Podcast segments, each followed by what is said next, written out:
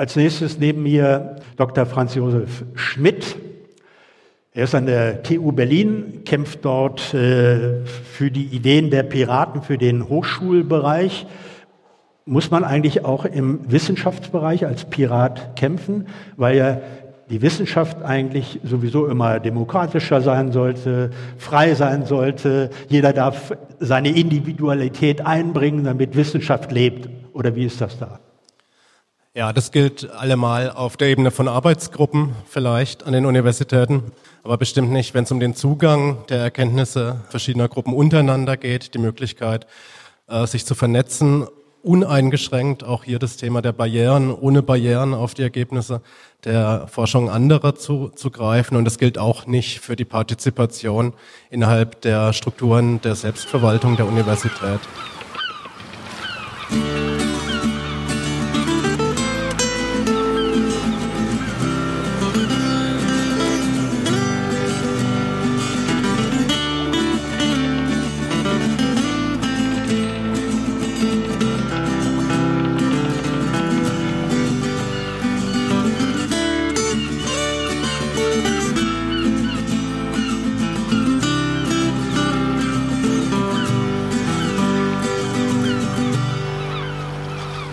Ja, willkommen zum Klabautercast 152.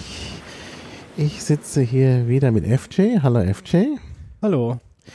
Ja, und der Grund, dass du in so schneller Folge jetzt zum zweiten Mal auftrittst, ist ja eine neue Idee der Piratenpartei, also eigentlich nicht so sehr neu, Pivoting. Aber bevor wir darauf eingehen, sag noch mal schnell ein paar Worte zu dir. Ja. Für die, die den anderen Podcast nicht gehört haben oder nicht hören wollen, damit die auch Bescheid wissen, was, äh, wer, wer, du bist. Ja, gerne. Also mein Name ist Franz Josef Schmidt. Ich bin wissenschaftlicher Mitarbeiter an der TU Berlin, mache da Hochschulpolitik und habe deswegen auch seit zwölf Jahren Erfahrung im Bereich Hochschulpolitik und Bildungspolitik in Berlin.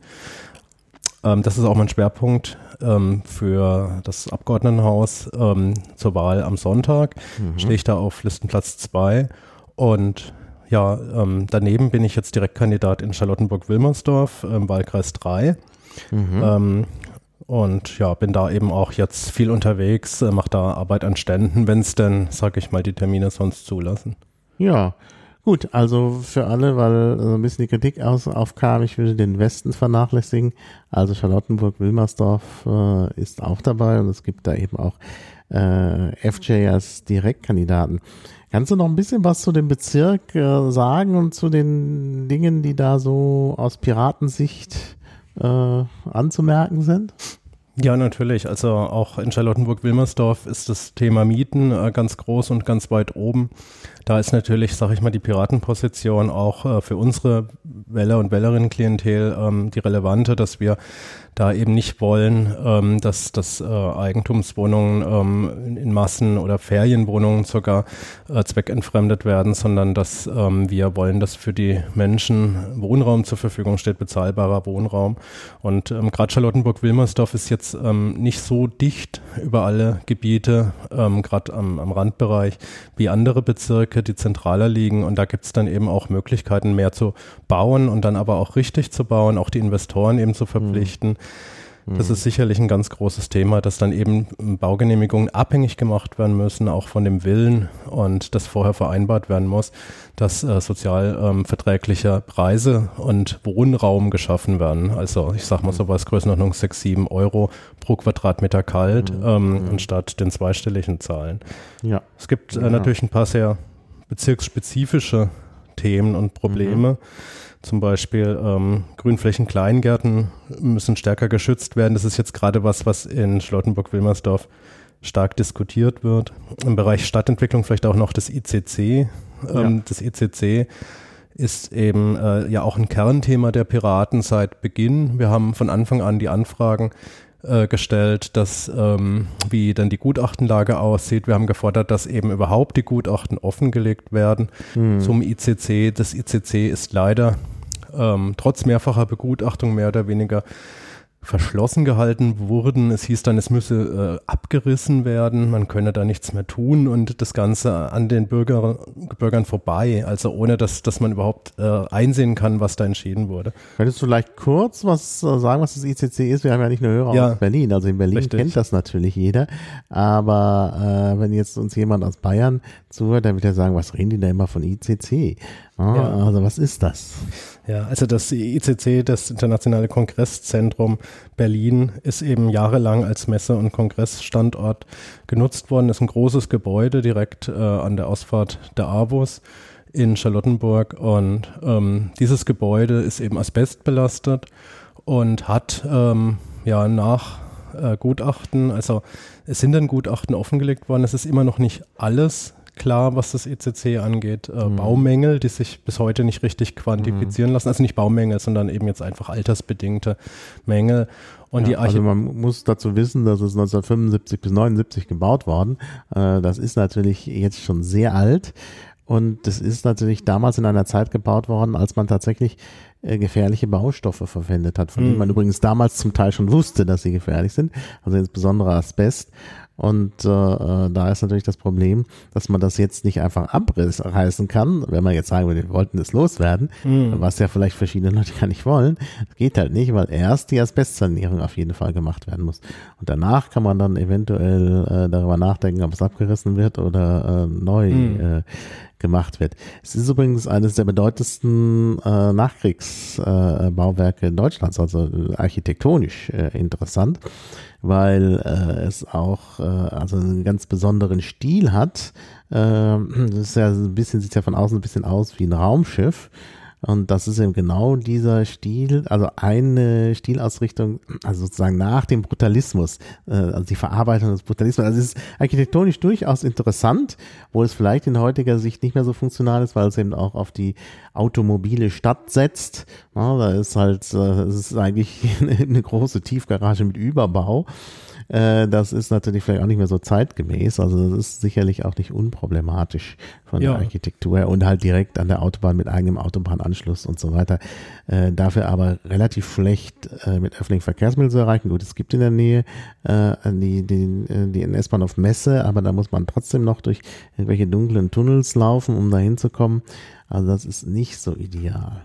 Ja, also die Piraten sprechen sich ja dafür aus, äh, angesichts der ohnehin nötigen Sanierung dann nicht abzureißen, mhm. eben auch aus, aus den von dir genannten Gründen, auch wenn, sage ich mal, die Lage ähm, da nicht ideal ist. Es ist so, dass wir generell unterstützen würden, dass vielleicht eine Mischnutzung angestrebt wird, die zu einer maximalen Auslastung auch, auch führt. Das könnte zum Beispiel ein integriertes mhm. Stadtteilzentrum sein. Es ist ja schon äh, auch ähm, prinzipiell jetzt erstmal öffentlich gut erreichbar über den ähm, S-Bahnhof ICC. Mhm. Und das äh, ist für uns eine viel attraktivere ähm, Entwicklung dann als äh, ein Abriss oder, oder eine, eine, sag ich mal, sehr rein gewerbliche Nutzung, wie es eben dann diskutiert mhm. wird. Mhm. Das betrifft ja, ja viel, viele Bauvorhaben mhm. in der Stadt, wo genau. wir einfach wollen, dass mehr auf die Menschen geachtet wird. Also die Umgestaltung des Oliver Platzes äh, auch, auch, in ähm, auch, in Charlottenburg betrifft es genauso. Da würden eben Parkplätze wegfallen, wenn man das menschengerechter umgestaltet. Ähm, das soll auf jeden Fall äh, so sein, dass da eben mh, die jetzigen Bebauungspläne, die existieren, mh, noch ein bisschen angepasst werden. Ähm, die, die Piraten fordern, dass grundsätzlich die autogerechte Stadt zu einer menschengerechten Stadt um, umgewandelt werden mhm. soll. Das mhm. heißt, ähm, äh, dass Parkplätze wegfallen, mhm. ist für uns äh, überhaupt kein Argument.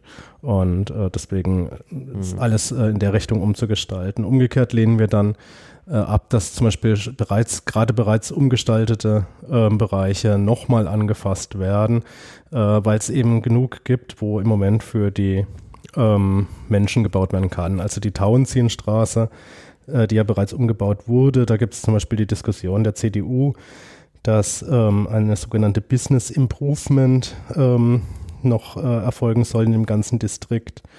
Ähm, auch nicht öffentlich finanziert, sondern über Sponsoren. Aber der Name ist da ja Programm. Es soll eben dann gerade darum gehen, wieder Parkplätze zu schaffen, das Ganze so zu gestalten, dass es äh, freundlicher für die Betriebe ist. Und ähm, da es genug Baustellen in Berlin gibt, lehnen wir das mhm. dann ab. Mhm. Ja, genau. Außerdem, wenn man sich mal wirklich Gedanken machen würde über den fahrscheinlosen ÖPNV, dann braucht man auch insgesamt weniger Parkplätze. Und äh, das ist, glaube ich, auch ein wichtiger Aspekt. Also ich finde, das äh, immer nur äh, dran, also darüber nachzudenken, noch mehr Parkplätze zu schaffen, ist auch keine nachhaltige Politik, obwohl das eine sehr typische CDU-Politik ist. Ja. Also das äh, sehe ich auch so. Ja, jetzt soll aber nicht Schwerpunktthema äh, Charlottenburg-Wilmersdorf sein. Ich wollte nur darauf eingehen, weil der Wunsch kam von Zuhörern. Ähm, wir wollten aber über P-Voting sprechen. Jetzt mhm. erklär mhm. uns doch mal kurz, was hat es mit P-Voting auf sich? Ja, gerne. Also die Piraten haben ja den Menschen in Berlin in Aussicht gestellt und bisher auch daran gearbeitet, dass jeder besser mitreden kann im Bereich, vielleicht passt da das Thema aus Charlottenburg ganz gut, speziell äh, für viele wichtig Stadtplanung, aber eigentlich in jedem politischen Bereich möglichst mhm. Ideen an die mhm. Politikerinnen und Politiker rantragen soll und auf der anderen Seite auch ähm, natürlich äh, Meinung, also äh, das, was gewollt wird oder eben auch nicht gewollt wird. Und das in Phasen frühzeitig möglich ist, in denen eine Diskussion überhaupt noch möglich ist. Also dass man nicht nur im Nachgang sagt, ähm, das wollen wir eigentlich nicht, ähm, deswegen äh, wollen wir, dass wenigstens die Tür rot gestrichen wird von, von mhm. dem Neubau, sondern es soll wirklich in einer Phase, in der noch äh, das ganze Vorhaben geplant werden kann, je, die sollen die Menschen, die betroffen sind, direkt mit einbezogen werden. Wir hatten dazu ein Werkzeug ähm, angeboten, äh, das hieß Open Antrag auf der Bezirksebene. Ja, Damit konnten die Menschen, ja das, das gibt es noch, ähm, können die Menschen Anträge an die Politikerinnen und Politiker stellen. Jetzt ist es aber so, dass natürlich auch ähm, äh, ja, vielleicht Leute aktiv werden, die als Einzelperson eine Idee haben. Und uns geht es ja aber darum, die Meinung, die mehrheitliche Meinung auch der Bürgerinnen und Bürger im Bezirk abzubilden und auch auf Landesebene. Das heißt, wir brauchen ein Werkzeug, in der sozusagen die Menschen erstmal unter sich äh, einen Antrag diskutieren, in dem dann ein gewisses Quorum an Unterstützern auftreten muss, die sagen, ja, wir wollen diese Veränderung, wir wollen ähm, oder wir wollen irgendwas nicht, wir wollen auf jeden Fall ein bestimmtes äh, bürgerliches Begehren da in die Politik reinbringen.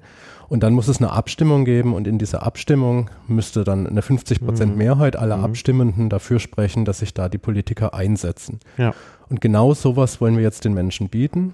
Mhm. Die ähm, zugrunde liegende äh, Plattform ähm, heißt Diskurs. Die gibt es eben zum Download auch jetzt schon im Internet. Kann, kann man sich drauf anmelden, kann man auch im Browser einfach im Internet äh, benutzen. Und wir werden eine Pirateninstanz aufsetzen dazu, die speziell dazu geeignet ist, dass die Menschen Ideen da erstmal reinkippen können, sage ich mal, also einfach eine Idee posten können, wie auf Facebook oder in einem Forum. Und diese Idee wird dann diskutiert, auch mit Piraten, die sich da beteiligen, in dem Zusammenhang, dass man vielleicht das Ganze zu einem Antrag entwickelt oder zu einer Anfrage entwickelt, die dann im Abgeordnetenhaus gestellt wird.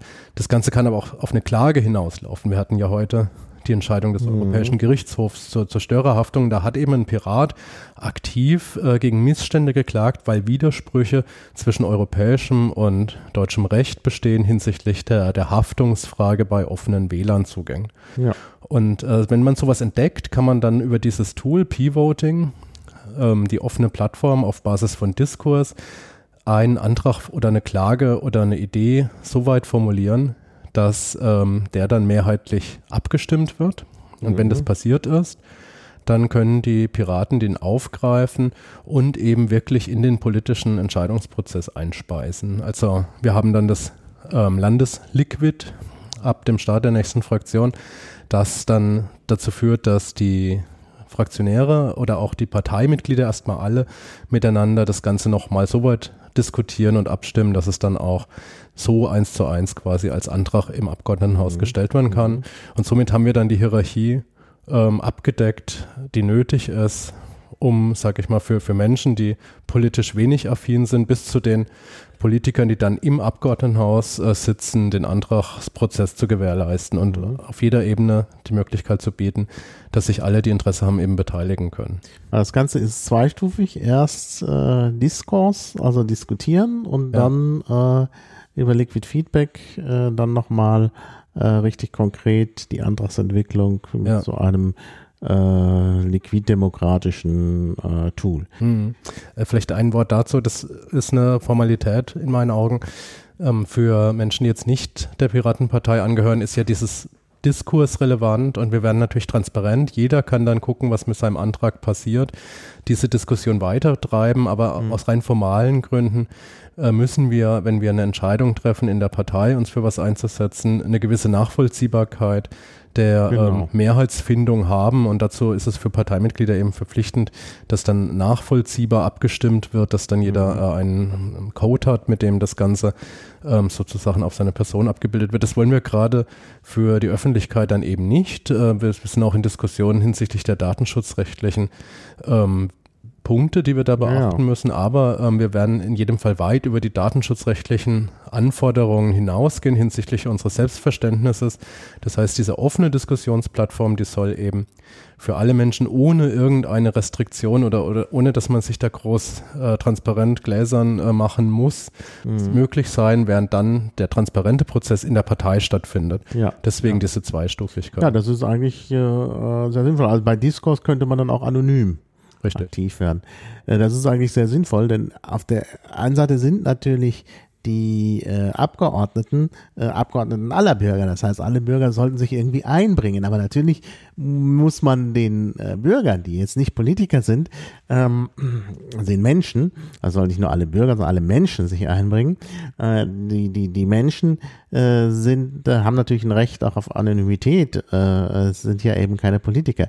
Während äh, es dann eben noch diese äh, politische Ebene gibt, ähm, bei der dann eben nachvollziehbare Entscheidungen äh, äh, gefällt werden. Und äh, das ist natürlich dann äh, gut möglich, dass man das eben mit Liquid Feedback macht. Also von daher scheint das wirklich eine ganz vernünftige Herangehensweise zu sein, also gerade auch diese, diese Zweistufigkeit. Wir hatten gestern, äh, da war ja eine Veranstaltung über äh, das Fazit der, der äh, fünf Jahre Piratenfraktion, das hat der mhm. Fraktionsvorsitzende Alexander Spieß äh, äh, gemacht. Und da hat er auch äh, einen interessanten Punkt erzählt und da habe ich sofort an P-Voting auch gedacht. Ähm, kann ich dir ja mal kurz vorstellen. Also das Problem war, dass er gesagt hat, naja, also wie machen wir das äh, in Zukunft mit, den, mit der Gesetzgebung? Die soll halt möglichst transparent stattfinden. Naja, dann habe ich halt vorgeschlagen, ja super, dann, dann sollte man eben auch die Gesetze nicht in irgendwelchen Hinterzimmern entwickeln, sondern äh, auf einer offenen Plattform. Und da hat er zwar zugestimmt, was die offene Plattform anging, aber er hat halt gesagt, die Gesetzestexte an sich sind so komplex, dass, äh, äh, dass es da schon eben Fachleute braucht äh, und äh, eben auch, dass es dann möglicherweise Abstimmungen über äh, komplexe Detailfragen geben muss. Und dann sagt er auch, es müsste eigentlich was Zweistufiges geben. Auf der einen Seite tatsächlich das, äh, wo äh, äh, jeder Bürger seine Meinung dazu geben kann und dann eben das eigentliche Entstehen dieses Antragstextes. Und da habe ich halt sofort an P-Voting gedacht. Könnte man das auch so verstehen, dass man das ja. direkt so macht? Ich denke unbedingt. Also ähm, ich glaube, dass ganz grundsätzlich die äh, Mehrstufigkeit eine gute Lösung ist für, für alle Diskussionen, die wir bisher hatten ähm, hinsichtlich de, der Notwendigkeit, Datenschutz äh, und Transparenz zusammenzubringen. Also ähm, mhm. das wäre für mich äh, auch, auch generell attraktiv. Ähm, ich überlege auch, ähm, wir denken da jetzt im Moment auf einer Ebene zwischen ähm, den Menschen, der Partei, und den Fraktionen. Ähm, die Liquid Democracy ist ja auch gedacht für alle Einrichtungen, die sich dafür mhm. interessieren. Also an der TU Berlin kämpfen wir gerade für die Demokratisierung. Ja, ja. Und ähm, da gibt es einen Vorschlag zu sagen, wir benutzen auch ein Liquid Feedback. Ähm, jetzt äh, wird es wahrscheinlich darauf rauslaufen, dass man ein sehr anonymes äh, Werkzeug erstmal hat als Diskussionsplattform und dann ähm, die Parlamentarier quasi der Uni ähm, das heißt, der Akademische Senat übernimmt dann da Anträge und das Ganze ist dann leider nicht mehr so transparent. Und das mhm. fände ich wichtig, dass man sozusagen ja, ja. Ähm, Plattformen hat, äh, wo Ganz dann alles genau. transparent ist und die Leute ein Commitment mhm. begangen mhm. haben. Wir sind die Vertreter, wir müssen eh öffentlich abstimmen. Wir sind nicht diejenigen, die äh, im Verborgenen bleiben können, weil wir gewählt wurden. Und äh, da hat man dann Transparenz und Nachvollziehbarkeit und in dem Bereich, wo äh, Menschen, die kein Commitment abgesprochen haben und sich trotzdem beteiligen wollen, da muss es dann mhm. anonym sein. Und diese getrennten Bereiche ähm, führen eben zu einer Entwicklung des Optimums mhm. unter den jeweiligen Rahmenbedingungen. Das finde ich als ein allgemeines ja. Prinzip ja, relativ. Ja, und wie gesagt, bei Discourse kann eben jeder ohne große Hürden. Das ist ja auch der Punkt. Das ist sehr einfach zu bedienen. Kann eigentlich jeder dann auch nochmal seinen Senf mhm. dazugeben. Das ist, glaube ich, auch wichtig, äh, dass, dass diese Möglichkeit besteht. Ähm, also das ist, glaube ich, ein ganz wichtiger Aspekt auch von Beteiligung. Und ich finde es halt auch wirklich gut, dass man halt so ein Tool nimmt mit einer ganz niedrigen äh, ähm, Einstiegshürde. Also man kann das bedienen, wenn man E-Mail kann, weil äh, manche Leute auch sagen, dass äh, Discourse eigentlich äh, ein E-Mail-Management-System ist. Ähm, und E-Mail ist halt wirklich äh, so ein Mittel, was viele Leute äh, auf jeden Fall schon mal genutzt haben. Äh, und es hat zusätzlich den Vorteil, dass man bei sich die Sachen eben auch dezentral speichern kann in seinem E-Mail-Postfach nämlich.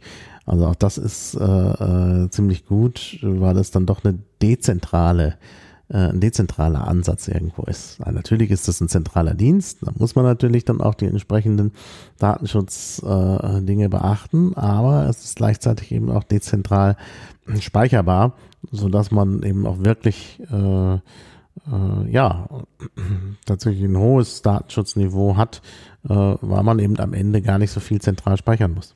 Ja, auch generell die Möglichkeit, Informationen äh, zu kondensieren in, in mhm. Diskurs. Mhm. Ähm, quasi ohne jetzt permanent am Ball sein zu müssen, was ja schnell ausufert, wie jeder oder jeder, der in Foren schon mal aktiv verweist, dass das relativ mhm. schnell viel Informationen gibt und dann wiederholen sich Argumente. Mhm. Und das kann man eben alles schön kondensieren in Diskurs. Und äh, was, was ich sehr attraktiv finde, ist, dass diese Plattform äh, dann mehr oder weniger ein Forschungsprogramm aufmacht, wie man diesen ähm, Diskurs, der da geführt wird, dann noch optimieren kann. Also ja. zum Beispiel über ähm, da sind dann Begriffe gefallen wie eine künstliche Intelligenz, die dann äh, immer besser darin wird, äh, zu erarbeiten, was eigentlich die Intention eines Antrags ist. Das ist vielleicht eine Zukunftsmusik, das können wir im Moment den Menschen überlassen, mhm. das selbst zu tun, aber dass diese dann die nötigen ja. Gesetze, die existieren, die ganzen Anträge, die vielleicht auch die Partei schon beschlossen hat, das kann ja, mhm. sag mal, es ist natürlich äh, nicht so einfach, etwas äh, dann äh, zu beschließen, was gegen das Programm der Piraten äh, steht. Deswegen mhm. müsste, ähm, vielleicht müssten die Menschen dann auch sehen, dass, dass die Piraten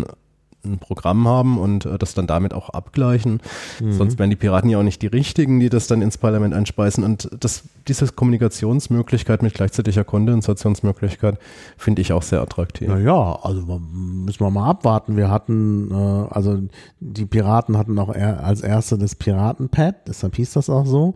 Das wurde auch von anderen Parteien dann genutzt, sehr ja, lange genutzt. Klar. Und erst dann in, in, jüngerer Zeit, als es dann auch äh, ähm, ja, als man dann auch so ein bisschen politisch sich da nicht mehr an die Piraten hängen wollte, beziehungsweise ähm, ja, auch bestimmte Dinge in der Piratenpartei passiert sind, äh, hatten, haben dann auch andere äh, eigene Plattformen geschaffen. Inzwischen haben, glaube ich, viele Parteien so ein, so ein mhm. Pad, aber ich kann mich gut erinnern, dass es da laufend Pads gab von den Grünen.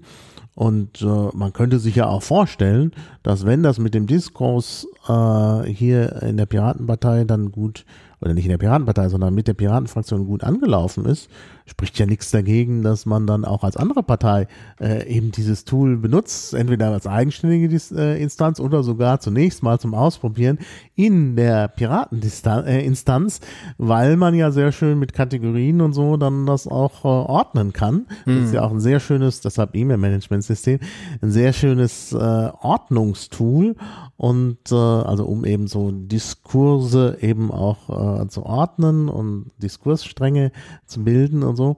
Und dann, äh, also müssen wir abwarten. Wenn das passiert, ist natürlich, äh, oh, pflanzt sich das ja in andere Parteien fort. Ich meine, das ist ja auch der große Vorteil. Also man, man fragt immer, haben die, die Piraten haben nichts erreicht und so. Aber allein, dass jetzt viele äh, Pads benutzen, ist schon mal äh, äh, großartig. Und wenn mhm. das jetzt ja auch passiert, also ich denke, da, da gibt es auch so eine Art Vorreiterrolle. Ja, sicher. Ja? Also ich meine, das ganze Thema Digitalisierung, es ist für mich fast schon ein, ein, Schock zu sehen, wie breitbeinig die FDP sich in das Thema Digitalisierung reinstellt. Mhm. Ähm, Gerade die jungen Menschen, die da jetzt politisch aktiv sind, ähm, nehmen das quasi zu ihrem Hauptthema. Mhm. Das ist ja schön und gut, ähm, aber es geht natürlich auch auf die Piraten zurück. Ich muss gestehen, so, so ein kleiner ähm, Wermutsgedanke bleibt natürlich schon, wenn man dann überlegt, Mensch, das war eigentlich mal eine echt piratische äh, Ausgangsbasis und wenn wir jetzt weiterarbeiten und nur andere Parteien und dann parallel immer noch, es heißt, die Piraten hätten nichts erreicht, das fände ich ein bisschen unzufriedenstellend. Ähm, mhm. Auf der anderen mhm. Seite steht natürlich erstmal im Vordergrund, dass es vorangeht. Und solange ja, ja, wir am Ball bleiben, ist es im Grunde dann egal, wie es vorangeht. Es besteht hier jetzt auch keine, man muss da ja nicht, nicht, nicht Angst haben um die Piraten. Also ich, ich habe immer gesagt, wenn, wenn das dann halt die Schule macht und alle anderen das auch machen, dann braucht man die Piraten vielleicht gar nicht mehr. Aber da sind wir ja noch wirklich, ich möchte ja sagen, Jahrzehnte entfernt. entfernt. Mhm. Denn äh, viele andere Parteien haben ja noch gar nicht äh, die Probleme überhaupt verstanden, die in der Piratenpartei seit Jahren versucht äh, von denen versucht wird, sie zu lösen. Mhm. No, das ist ja der interessante Punkt. Ja. Äh, also ein, ein Beispiel, ich habe mich jetzt mit einem ähm, Piraten unterhalten auf der Straße im Wahlkampf, der gemeint hat, ja, Digitalisierung, da kam dieses Thema auf, ähm, wird noch falsch verstanden. Digitalisierung wird ja. verstanden als äh, etwas, das sozusagen jetzt im Sinne der technischen Möglichkeiten ähm, alles äh, bereits entwickelt ist oder noch weiterentwickelt werden muss, indem neue mhm. Technik entsteht und äh, auf der Basis genutzt werden kann. Und das stimmt eigentlich nicht. Äh, eigentlich ist es so ein bisschen, als hätte man den Otto-Motor erfunden mit der ganzen Technik äh, und ähm, hat noch gar nicht festgestellt, dass man damit fahren kann oder vielleicht sogar fliegen kann. Also sprich, ähm, das ist nicht mehr so die technische Entwicklung jetzt nötig, noch wahnsinnig viel zu leisten, äh, sondern die Ideen, wie die Digitalisierung, die da ist, äh, eigentlich noch genutzt werden kann, die kommen kaum hinterher. Mhm. Das bedeutet, ähm, wenn wir zum Beispiel jetzt darauf warten, dass selbstfahrende Autos einfach über eine App gerufen werden können, ohne Fahrer vorbeikommen und mich mitnehmen und äh, dann rechnet das automatisch über mein äh, GPS-System dann den Kilometer Preis äh, nach, wenn man das möchte. Da ist natürlich ganz viel Datenschutz immer dahinter. Deswegen umso wichtiger, dass Piraten da sind. Mhm.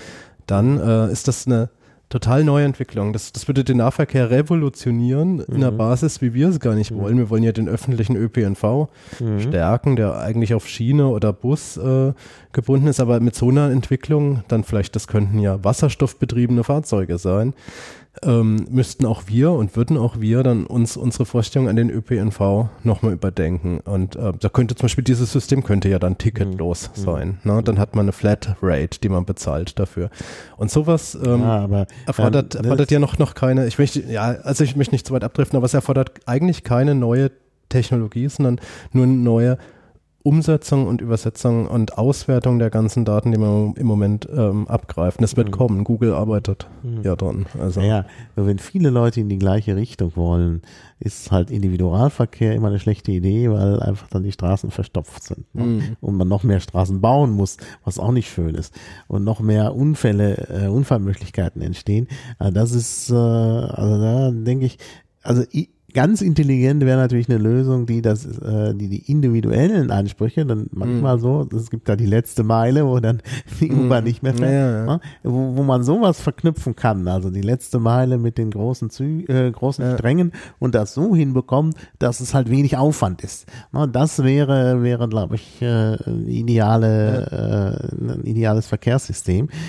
Äh, darauf wollen wir aber hinarbeiten. Genau, genau gerade die Idee hm. mit dem, mit dem äh, umlagefinanzierten ÖPNV ist natürlich eine Idee, die genau in diese Richtung geht. Mhm. Also absolut. Wir, wir haben die Infrastruktur ne? und äh, mhm. jeder springt einfach in die Bahn, wann er will. Und noch krasser, wenn er ankommt, steht da ein Wasserstoffauto, das ihn vor die Haustür fährt. Mhm. Das fände ich extrem gut und das ist in der ähm, Klarheit noch nie mhm. irgendwo mal mhm. kommuniziert werden, worden. Und ich denke, die. Piraten oder auch App-Entwickler, die dann privat auch arbeiten und natürlich Google und deren ähm, Partner, die sind da alle dran. Ja? Aber wenn sich Politiker Politiker hinstellen, auch von hm. der FDP, und jetzt sagen, wir sind für die Digitalisierung, äh, da wird man niemals aus einem Mund so eine Vision hören. Da geht es nee, dann um eben, das, und, und das ist da dann das Aufspringen auf unsere Themen so ein bisschen nicht, sichtbar. Ja. Da sieht man wieder deutlich, deshalb sage ich, braucht man die Piraten noch, dass sie es nicht verstehen. Ja, Wir hatten es heute Morgen in der äh, Robert Blum, äh, im Robert Blum Gymnasium, ähm, da ging es dann auch, ein, ein Schüler fragte nach dem fahrscheinlosen ÖPNV, wie das so funktioniert und dann hat, äh, hat unsere Kandidatin Ute das nochmal ähm, erläutert. Auch äh, sie hatte auch gleich das Papier dabei ähm, von, von der Piratenfraktion, die haben ja die Machbarkeitsstudie gemacht und äh, konnte das also sehr schön darlegen. Und dann sagte anschließend die FDP-Vertreterin, naja, wir von der FDP sind dagegen. Ich bin Fahrradfahrer und ihr, hier sitzen ja auch viele Fahrradfahrer. Warum muss ich als Fahrradfahrer plötzlich für den ÖPNV zahlen? Mhm. Ja, sie hat es nicht verstanden, denn natürlich der fahrscheinlose ÖPNV äh, ist nicht nur, bietet nicht nur die Möglichkeit, wenn dann doch mal das Wetter ganz furchtbar ist, dass sie ihr Fahrrad da in den, äh, in den Bus oder die Bahn stellt, äh, sondern äh, es bietet, es, die Straßen werden mhm. Leerer. Das hilft dem Radverkehr ungemein, denn Radfahrer und Fußgänger sind die schutzlosesten und die meisten Opfer äh, im innerstädtischen äh, äh, Verkehr, wenn es dann zu Unfällen kommt. Äh, und äh, äh diese Unfallzahlen gehen einfach dadurch zurück. Ja, zumal es ja ein Gesamtkonzept auch ja, ist. Ne? Es geht ja auch darum. Das ist eine super Investition. Mhm. Natürlich ist das Fahrrad oft äh, gerade im innerstädtischen Raum das beste Verkehrsmittel. Aber es wird ja umso besser, wenn halt äh, der ÖPNV fahrscheinlos ist. Und äh, von daher profitieren Fahrradfahrer und dann kann man sie ja auch mhm. entsprechend beteiligen. Außerdem äh, ist natürlich, äh, wenn man die Finanzierungsmodelle anschaut, sind die natürlich so, dass, äh, äh dass Leute, äh, dass zum Beispiel Schüler äh, eben da jetzt nicht das gleiche zahlen wie andere, ne? also mhm. bei der Umlagefinanzierung. Möglicherweise gibt es das auch als Haushaltsabgabe oder so. Das, da, da muss man jetzt in die Details gehen. Also es ist ja nicht so, dass, dass äh, jetzt plötzlich die Schüler da zur Kasse gewählt Ja, und ich meine, wir haben es ja auch an den schönen Grafiken gesehen, die Grünen sicherlich sehr aktiv im Bereich Rad, aber mhm. pro Kopf pro Kopf hat die meisten Anfragen, Anträge und Initiativen im Allgemeinen dabei alles zusammengefasst die mhm. Piratenfraktion ja, ja. in Bezug auf Radverkehr in Berlin gestellt ja. in der letzten mhm. Periode. Das heißt, die Piraten sind da auch ganz wichtig, um den Radverkehr weiterzudenken, mhm. denn auch da spielt natürlich Digitalisierung eine Rolle. Man könnte sich mhm. äh, auch, auch, vorstellen, dass das für Radfahrer Digitalisierungskonzepte entwickelt werden, aber überhaupt die Investition in eine vernünftige Radfahrersichere Stadt, also gute Radwege. Ich bin auch sehr verärgert, wenn, wenn wir zum Beispiel ein Schild aufhängen, hier könnte ein guter Radweg sein. Und dann äh, kommt ein Tweet und da heißt es, äh, Piraten sind ein bisschen doof, hier ist ein Radweg. Und dann guckt man hin und es ist aber kein guter. Es ist, ja, ähm, ja, vor allen Dingen, es sind 30 hatten, Zentimeter. Wir hatten genau diese Auseinandersetzung. Ähm, wir hatten genau diese Auseinandersetzung. Es gibt ja immer diese Besserwisser, äh, meistens Männer die kommen dann zu so einem Wahlkampfstand und äh, wollen einen erstmal belehren. Am liebsten natürlich eine Frau am Wahlkampfstand. Und so auch passiert hm, bei hm. uns. Ähm, da kam halt einer da, äh, hier, na, dann auch gleich zu Ute, hier, ich habe hier mal, will ich mir was erklären. Hier, na, da hängt ein Schild, äh, hier könnte ein guter Radweg sein. Ah, er hat sogar gesagt, hier könnte ein Radweg sein und der ist ein Radweg. Und da hat auch Ute gesagt, da lesen Sie doch mal genau, hier könnte ein guter Radweg sein. Ja, der ist doch gut. Oh, haben wir gesagt, nee, der äh, ADFC, der Allgemeine Deutsche Fahrradclub, hat hier festgestellt, dass das gerade ein kein guter Radweg ist. Weil zu schmal, weil am Ende, das ist, war an der Langenscheidbrücke, weiß nicht, ob du das mal gesehen hast, also naja, an der Langenscheidbrücke geht's noch, aber dann an der nächsten, das ist ja diese äh, rote Insel, ist da ziemlich mhm. schmal, dann kommt die Monumentenbrücke. An der Monumentenbrücke äh, fädelt sich der Radweg mhm. äh, soll sich einfädeln in den normalen äh, Straßenbereich und dann parken da Autos. Mhm. Ja, äh, ja, ich glaube, ich kenne die Ecke. Das ist, das ist mhm. ganz fürchterlich. Das ist ja, so. und, und wirklich ein Unfallschwerpunkt, gerade für Radfahrer. Äh, und ich meine, der AD, äh, ADFC, ich meine, das sind Experten. Da kann man nicht sagen, hier, die haben alle keine Ahnung. Äh, und, aber dann erstmal hier no, so erklären, wo es lang geht. Man, man, merkt natürlich den, den Wahlkampf. Ich bin ja auch selber ja, ja. Ähm, jetzt niemand, der dann, ähm, sag ich mal, den Parteien, die jetzt wirklich anders ticken, das, das Wort gerne lässt, auch, auch wenn die ähm, Grünen oder die Linke äh, da äh, Sachen bringen, die wir eigentlich teilen, mache ich meistens ja. schon klar, ne, dass wir als Piraten da nochmal ein Alleinstellungsmerkmal haben, das so aussieht. Ja, ja. Ähm, es ist trotzdem äh, ein bisschen merkwürdig, wenn man anfängt, Gruppen gegeneinander auszuspielen, die eigentlich äh, alle der Verbesserung einer schlechten Situation beitragen genau. würden. Also genau. ÖPNV-Nutzer und Fahrradfahrer äh, müssten in Berlin unbedingt zusammenhalten. Und das ist natürlich schlecht, wenn, wenn das dann durch Parteien im Wahlkampf aufgewiegelt wird gegeneinander. Ja, ja, das ist schlecht. Naja, die, die Grünen hatten es eher verstanden. Die haben dann auch in der Podiumsdiskussion gleich auf ihr Bärenticket hingewiesen, hm. was ja ein Schritt in die richtige Richtung ist. Aber es ist halt kompliziert, wenn man dann nur nach neun Uhr fahren kann und es auch alles kaufen muss für 30 Euro und all ja, Also das ist für mich das Attraktivste, dass ich einfach so spontan mal in die Bahn springen kann. Ja, ja. Wenn ich, gerade weil mir geht's oft so, dass ich äh, manchmal ein bisschen flexibel bin. Ob ich jetzt zum mhm. Beispiel ähm, gleich irgendwohin weiterfahre oder noch mit jemandem noch ein Gespräch genau. vertief. Genau. Und mich nervt's immer diese Tickets kaufen zu müssen. Deswegen verpasse ich zum Beispiel mhm. fast jede zweite S-Bahn, äh, also wenn ich ankomme am Ostkreuz, sind zum Beispiel sehr häufig S-Bahnen, die stehen da schon und mhm. ich bin dann jemand, der springt auch gerne mal drei Schritte da rein. Mhm. Das geht dann nicht, weil ich muss ja erstmal ein Ticket kaufen und es bremst mich total aus. Ja, ja. Und am Ende ist es sowas, was dazu führt, dass ich dann ein Auto nehme, das ich verfügbar habe mhm. in Berlin und ja. mich eigentlich drüber ärgere. Also ich leide da auch sehr drunter. Ich habe die Bahncard 100, da kann ich überall einfach nur einsteigen äh, und zwar in ganz Deutschland, auch in 120 Städten gilt das als Nahverkehrsticket. In Berlin so. gilt es auch, aber nur im Bereich A. Gilt nur in A. Was da völlig hm. blödsinnig ist. Ja. Allerdings bei der S-Bahn gilt es wieder überall, weil die S-Bahn zur Deutschen Bahn gehört. Hm. Also wenn ich äh, Busse nehme, äh, muss ich dann eventuell noch nachlösen. Das geht im Moment ganz gut, weil ich dann immer das äh, Touch and Travel nehme. Das geht ja dann nicht mehr. Ab äh, 1. Äh, Januar nächsten Jahres. Das wird ja eingestellt. Und dann wird es wirklich auch schwierig für mich, weil ich dann mhm. tatsächlich mit normalen Tickets da hantieren muss oder mit dieser äh, App von der BVG, wo es aber auch schwierig ist mit den Tickets, weil man die vorher lösen muss. Ich weiß aber immer nicht, weil ich ja jetzt außerhalb von A bin, meistens sind das Kurzstrecken. Mhm. Und Touch and Travel rechnet das dann selber aus. Mhm. Und jetzt müsste ich ja vorher wissen, ist das jetzt eine Kurzstrecke oder nicht.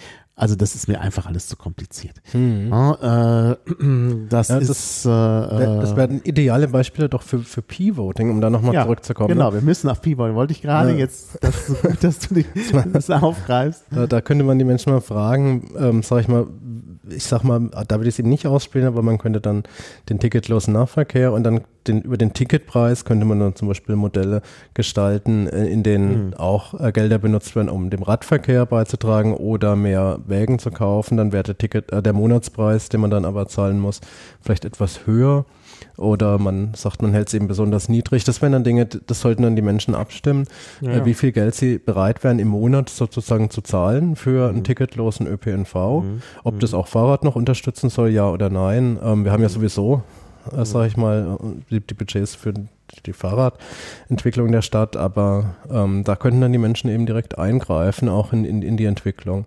Mhm.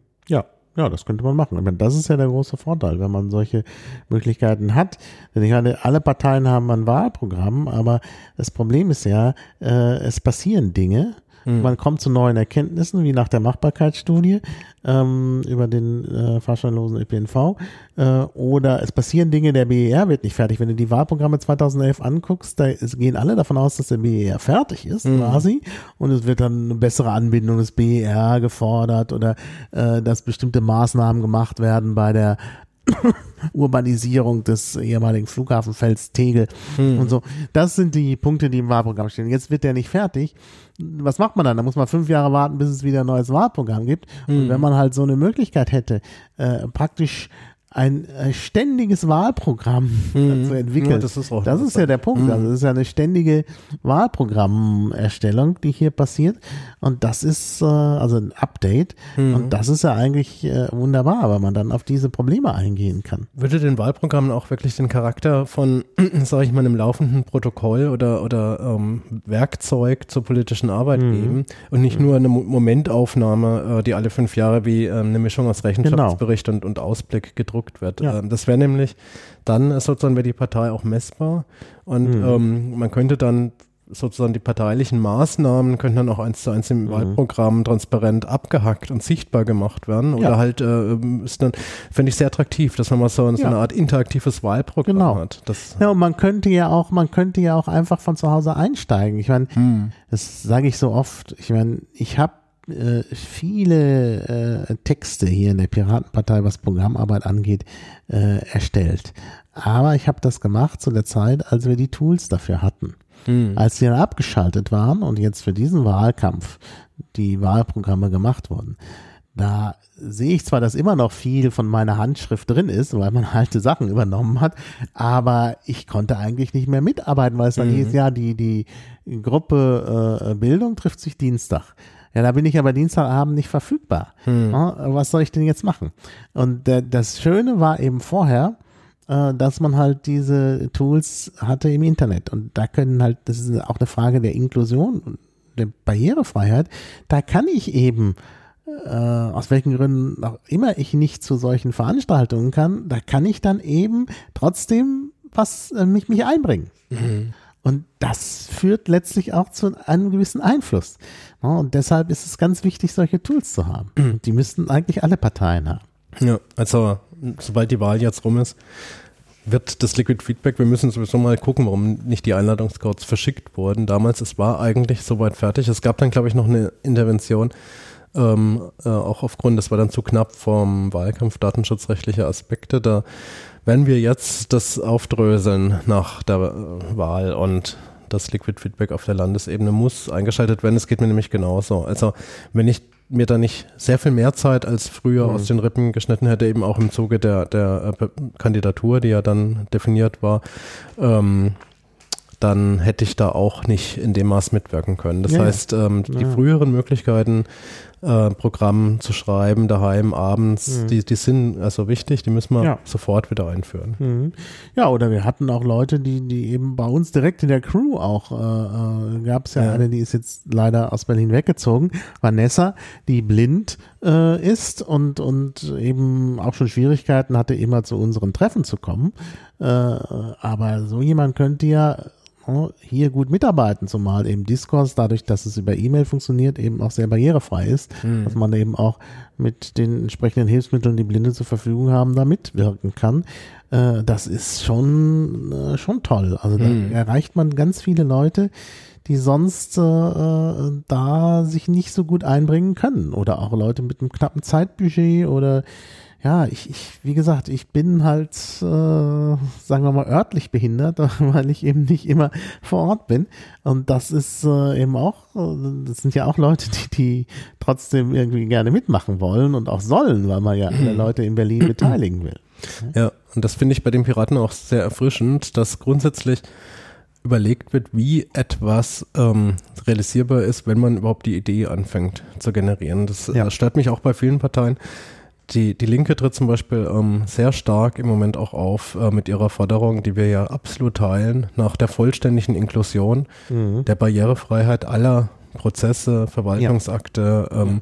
Ob, ob, Bildung ähm, in Berlin. Und da stehen wir ja eins zu eins äh, dazu. Aber es gibt dann sehr wenig, was äh, äh, sozusagen überhaupt angeboten wird, ähm, mhm. über das jetzige Maß hinaus zu inkludieren.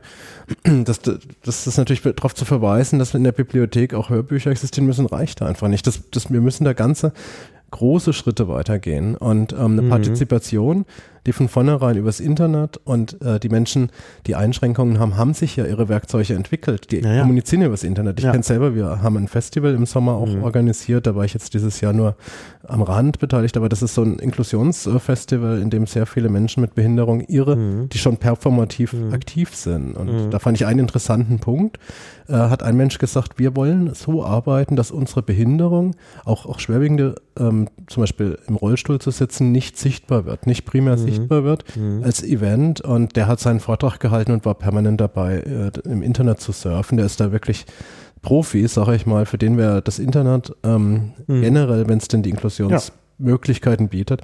Und äh, das geht halt über digitale Verwaltung weit hinaus. Mhm. Da, da, müssen die Piraten aktiv bleiben, damit wir in Zukunft auch äh, die Möglichkeiten überhaupt nutzbar machen, überhaupt mhm. die Ideen, was da alles genutzt werden kann, äh, reinspülen. Mhm. Ich glaube aber, dass da auch viele Parteien zurückhaltend sind, weil sie eben im Gegensatz zu den Piraten die große Beteiligung aller Menschen an den Entscheidungsprozessen nicht wollen. Sie wollen mhm. lieber, dass sie selber die Entscheidung in der Hand haben. Das hat natürlich, sag ich mal, ähm, das ist dann einfacher und da können natürlich die Leute, die Handschriften setzen, äh, sich, sich dieses Merkmal für sich äh, erhalten und dass die Piraten da anders sind und sagen, ähm, wir wollen eben nicht ähm, im Alleingang, sondern nur mit euch. Das, das ist für mich ja der Hauptgrund, warum mhm. ich hier bin. Ne? Mhm. Also mhm. wenn es Themenkoalitionen gäbe, äh, hier habe ich bisher noch keine Partnerpartei gefunden, die gesagt hat, ja, wir wollen auch die volle Transparenz und Beteiligung. Mhm. Und das ist für mich der, der Hauptpunkt, warum ich ja, eigentlich. Das sind eben genau bin. diese drei Säulen, die wir immer nennen. Das ist, äh, ich kann es nicht oft genug sagen, weil die Idee mit den drei Säulen ja auch, äh, bin ich ja einer derjenigen, der, der beiden, die sich das überlegt haben, also zusammen mit Ingo Hoffmann, äh, dass äh, eben man sagt, Demokratie ist ein wichtiger Punkt und zwar nicht einfach nur Demokratie, also demokratisch sind natürlich alle Parteien, sondern die mhm. Weiterentwicklung dieses mhm. Systems und zwar wirklich auch ähm, auch schon innerparteilich, dass man das, dass man, dass, dass die Partei selber so ein Labor ist für neue Formen der Beteiligung und dass das eben weitergetragen wird, bis hin vielleicht zu einer ganz, zu einer Umgestaltung der Demokratie in sowas wie eine, eine, eine Liquid Democracy oder so, muss man halt sehen. Ähm, also jedenfalls eine Weiterentwicklung der Demokratie, das ist eben ein ganz wichtiger Punkt und das soll eben auch gelebt werden. Äh, ja, und der, der zweite Punkt mit der Transparenz, auch das ist sicherlich etwas, wo andere Parteien vielleicht ein bisschen Probleme damit haben, insbesondere wenn dann jetzt auch noch die AfD äh, mit dabei ist. Ähm, also Transparenz ist sicherlich ein großes Problem und das leben wir ja auch. Deshalb werden ja auch alle unsere Streitigkeiten gleich so offenkundig, weil das eben alles öffentlich passiert. Aber das ist, glaube ich, auch ganz, ganz wichtig. Und als letztes, das letzter Punkt, vielleicht sogar der wichtigste, die Partei der Menschenrechte. Da wird, meldet sich natürlich gleich die FDP und sagt, wir sind auch die Bürgerrechtspartei. Aber da sieht man schon mal den Unterschied. Bürgerrechte, Menschenrechte, das ist, glaube ich, bei uns noch weitergehend. Und sonst hat man das nicht. Also kannst du hingucken, wo du willst. Der eine redet von Obergrenzen, der andere redet von Deutsche mhm. zuerst.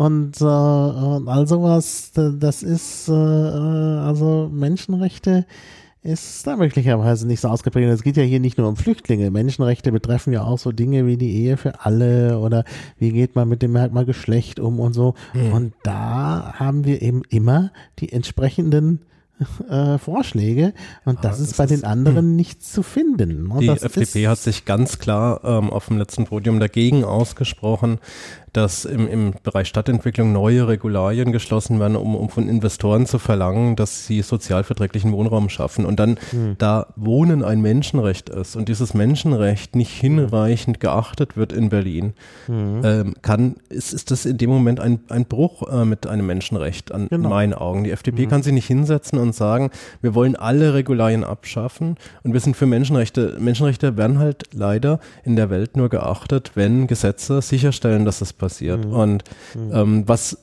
unter einer völlig liberalen Wirtschaft passiert ist, haben wir 2008 gesehen. Das spielt die ganze Zeit noch im Hintergrund. Das war damals auch der Grund, warum die FDP so verloren hat, weil ihr Konzept mehr oder weniger als gescheitert entlarvt wurde. Mhm. Und dieses Konzept spielt in, immer noch im Hintergrund. Bei aller Freiheit ja. ähm, brauchen wir eben, wie du sagst, also äh, Freiheit ist äh, vielleicht aus, aus bestimmten Gründen, wir sind ja auch eine freiheitliche Partei und wir wollen die Anarchie ja, und, also und die, die, individuellen Freiheiten. Aber es ist keine der drei Säulen. Ne? Ähm, was, ja. Demokratie, Transparenz und Menschenrechte. Naja, äh, Freiheit ist schon ein Menschenrecht, aber es ist, ist auch ein Menschenrecht. Dazu aber nur gehört eins, aber ja. auch, ja, aber dazu gehört auch sowas wie, äh, ja, sagen wir mal, soziale Freiheit. Also ja, muss, auch, also Teilhabe, also Freiheit ja. geht nur mit Teilhabe. Ja, insbesondere darf Freiheit nicht die Freiheit von anderen äh, beschränken. Ne? Ja. Und das sehe ich bei der FDP leider nicht, dieses, ich, diese, dass sie das mhm. gewährleisten. Ja. Und das Recht des Stärkeren ist eben nicht das, was man unter Freiheit versteht. Wenn nur der Freiheit hat, dann ist halt keine Freiheit da.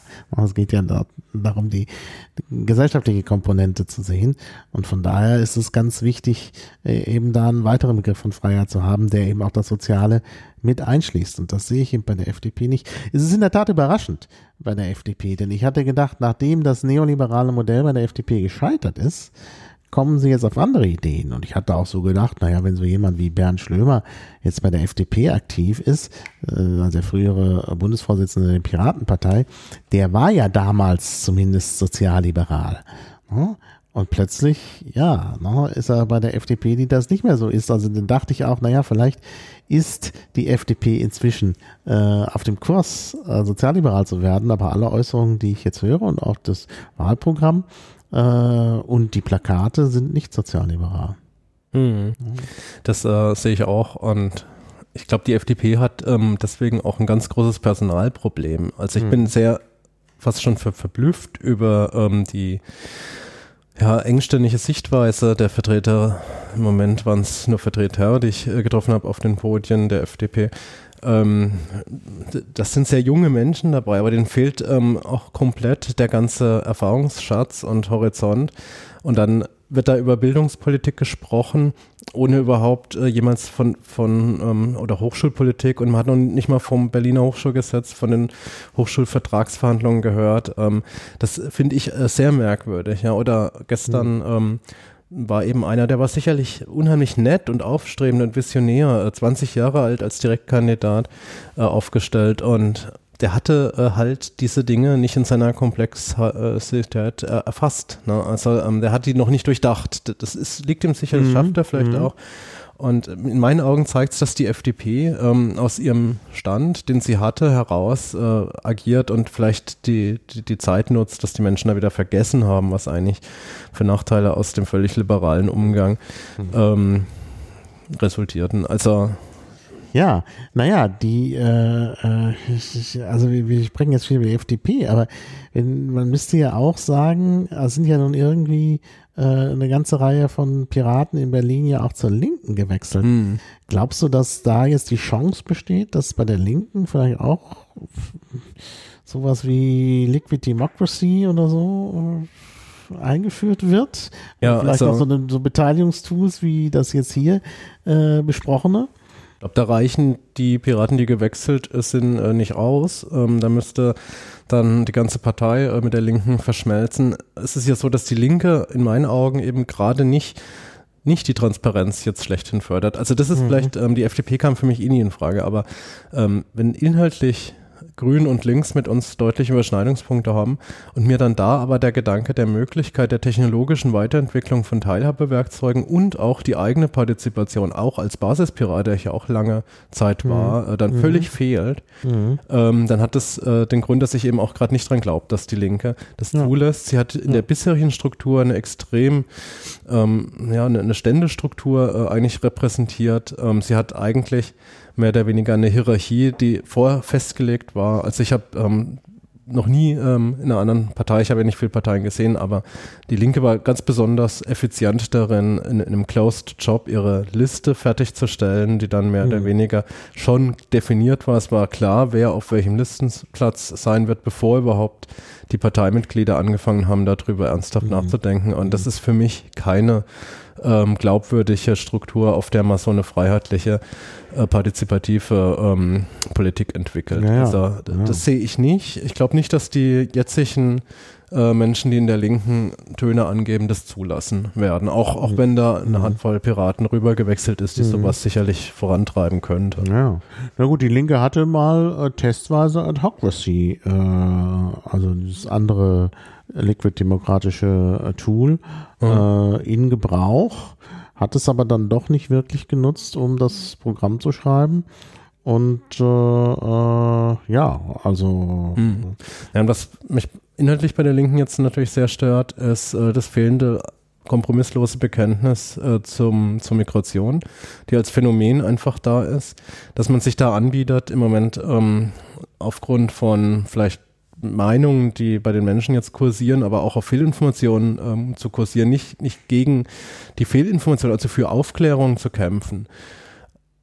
Der Spruch ähm, über das wir schaffen, das hinauszugehen, in dem Sinne, wir wollen das als eine Entwicklungschance, als, als ein, ähm, eine mhm. Möglichkeit in diesem Staat, in Berlin auch, jetzt die Investition richtig zu lenken, die Investition zu lenken in den Bildungsbereich, in den Verwaltungsbereich rein, da, wo uns die ähm, Geflüchteten gezeigt haben, dass Defizite herrschen. Ähm, mhm. Die Chance zu nutzen, den Spruch höre ich nur bei den Piraten.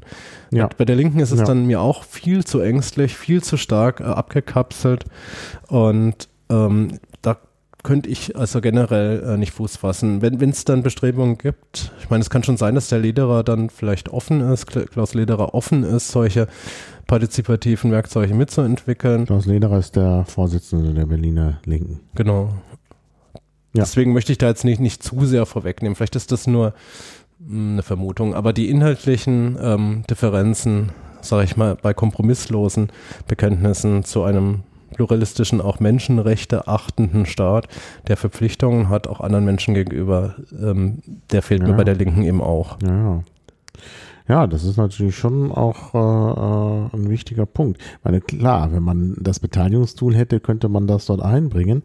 Äh, aber ja, hm. ja, also im Moment. Könnte die Linke wieder zurückfinden und ich möchte jetzt gar nicht Sarah Wagenknecht irgendwie zu sehr äh, angreifen, aber kann, kann ja. die Linke vielleicht dann auch ähm, darüber mal wieder ihren richtigen Weg finden. Ja, die Linke brauch, bräuchte das eigentlich. Ja, ja. Ich denke, da kocht es auch bei vielen Mitgliedern, gerade äh, zu dem, was die Äußerungen von Sarah Wagenknecht angeht. Äh, von daher würde ich sagen, äh, wäre da so ein Tool sicherlich eine, eine gute Sache. Na, wir werden es sehen. Wir müssen einfach nur abwarten. Vielleicht äh, äh, kommt, äh, kommt ja da noch mal was. Also das würde mich jedenfalls sehr freuen und hätte auch äh, wirklich, also wäre auch gut für die für die deutsche Politik. Ne, wenn da auf, auch auf Beteiligungstools gesetzt wird. Aber noch äh, ist es halt nicht so weit. Ja, naja, also wir beraten da natürlich gerne. Ne? Ja, Das, äh, ein paar, paar Berater haben sie ja gewonnen eben. Ja, ja. Ja, ähm, gut, jetzt nochmal zum Zeitplan. Also es gibt jetzt diese Planung, das ist ja auch leicht umsetzbar, äh, weil das ja alles Tools sind, die es schon gibt. Also es ist nicht einfach nur eine Utopie, sondern Discourse kann man äh, eigentlich sofort von heute auf morgen starten, äh, so eine Discourse-Instanz. Äh, und äh, äh, äh, Liquid Feedback haben wir schon mehrfach gestartet. Das dürfte also auch nicht so das große Problem sein. Wie sieht jetzt der Zeitplan aus? Ja, also der Zeitplan sieht jetzt so aus, natürlich haben wir jetzt vor der Wahl und auch vor der nächsten Landesmitgliederversammlung äh, keine wesentlichen Schritte eingeplant. Ähm, die Wahl ist übermorgen, die Landesmitgliederversammlung ist am 22. 23. Oktober. Da wollen wir das eben auch nochmal vorstellen, das ist ganz wichtig und äh, auch abstimmen, äh, weil das ist ja jetzt im Moment äh, nicht abgestimmt unter, unter den Mitgliedern in Berlin. Ähm, wir haben jetzt schon die Auflagenliste des Datenschutzbeauftragten bekommen. Das heißt, wir werden dann für ähm, einen, einen Termin nach der Wahl machen müssen, dann wohl Anfang November, um die einzelnen Punkte mit dem Datenschutzbeauftragten durchzugehen und quasi das ähm, Tool absegnen zu lassen. Und dann ist mein Ziel, ich sag's mal, ähm, es wird ja alles immer ein bisschen äh, später als geplant, aber auf jeden Fall, dass wir das Diskurs in diesem Jahr eben freischalten und anbieten als Piratendiskurs, um direkt Programm zu machen. Und äh, ich wünsche mir, das kann ich aber als, ähm, ja, ich bin jetzt nicht so der Informatikexperte, deswegen nicht so sehr beeinflussen, dass bis dahin dann auch das parallele Liquid steht. Das bedeutet, ähm, werde ich heute und morgen auch nochmal mit Simon absprechen, äh, der bei uns in der Partei ja für, für IT zuständig ist hier in Berlin, ähm, ob das realistisch ist, dass wir das dann parallel ähm, hätten. Im Worst-Case-Szenario gibt es eben gerade für die Menschen, die nicht Parteimitglieder sind, auch früher und dann spätestens im Dezember diesen Jahres das Diskurs. Und ähm, Diskurs wird äh, dann unabhängig davon, ob das Liquid parallel läuft oder nicht, natürlich die Anträge produzieren, die dann von den Piraten aufgegriffen werden. Mhm. Ja, das klingt ja gut. Ja, also da kann man ja nur. Äh, also wird es denn auch sowas geben? Wie, wie sieht es denn aus, wenn jetzt äh, entgegen unserer Hoffnung die Piraten nicht im Abgeordnetenhaus sind? Also im schlimmsten Fall bedeutet das, dass Dinge, die wir hätten einkaufen können, vielleicht einen Schritt länger äh, brauchen, weil wir ja dann auch in der Parteienfinanzierung ähm, stärker beschnitten sind und äh, auch ähm, keine Fraktion dann da wäre, die Ja, ja. Ähm, auch für sowas kämpfen und sich einsetzen könnte. Ich denke, ähm, und viele dann natürlich einen, einen Job äh, machen, äh, nicht, nicht als ähm, Parlamentarier bezahlt werden, sondern für was arbeiten, was ja auch irgendwie dann 40 Stunden die Woche frisst. Das, das kann dazu führen, dass alles länger dauert. Wir würden aber auf gar keinen Fall davon unseren Willen, Diskurs und äh, ich sag mal das P-Voting insgesamt einzuführen, abhängig machen. Das, es darf nicht sein, das jetzt sozusagen ähm, ja, als äh, Druckmittel zu benutzen. Das gibt's nur, wenn wir kommen. Also es wird sicher alles schneller gehen, aber ich will das aufgrund seiner, seiner Möglichkeiten und seines Inhaltes ähm, und der Chance, da politisch also eine Schnittstelle endlich mal zu schaffen, Ja. die nicht existiert zwischen Bevölkerung und Politik um eben auch gerade solche Tendenzen zu bekämpfen, die dann dazu führen, dass Leute sagen, wir wählen radikal, weil wir uns abgehängt fühlen.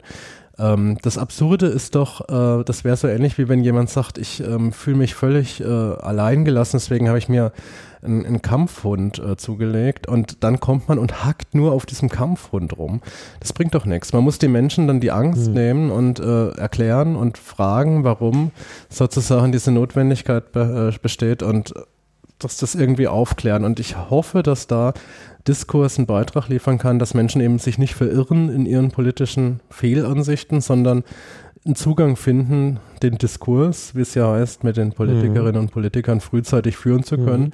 Und zwar auch unabhängig äh, von, von Sprache, äh, ich sag's mal jetzt auch von Formulierungsbarrieren. Wir reden ja, ja. Viel, viel, über Barrieren. Mhm. Für, für, die meisten Menschen ist das Produzieren eines geschlossenen Textes, der dann, sag ich mal, gerichtsfest wäre am Ende. Ja, ja. Die, die ja man Barriere. ja bei, bei Diskurs noch nicht. Da reicht genau. ja einfach nur ein bisschen was Genau, das wäre eben das Ziel. Tippen. Dass da das kann man bisschen auch Smileys was, benutzen ja. und so.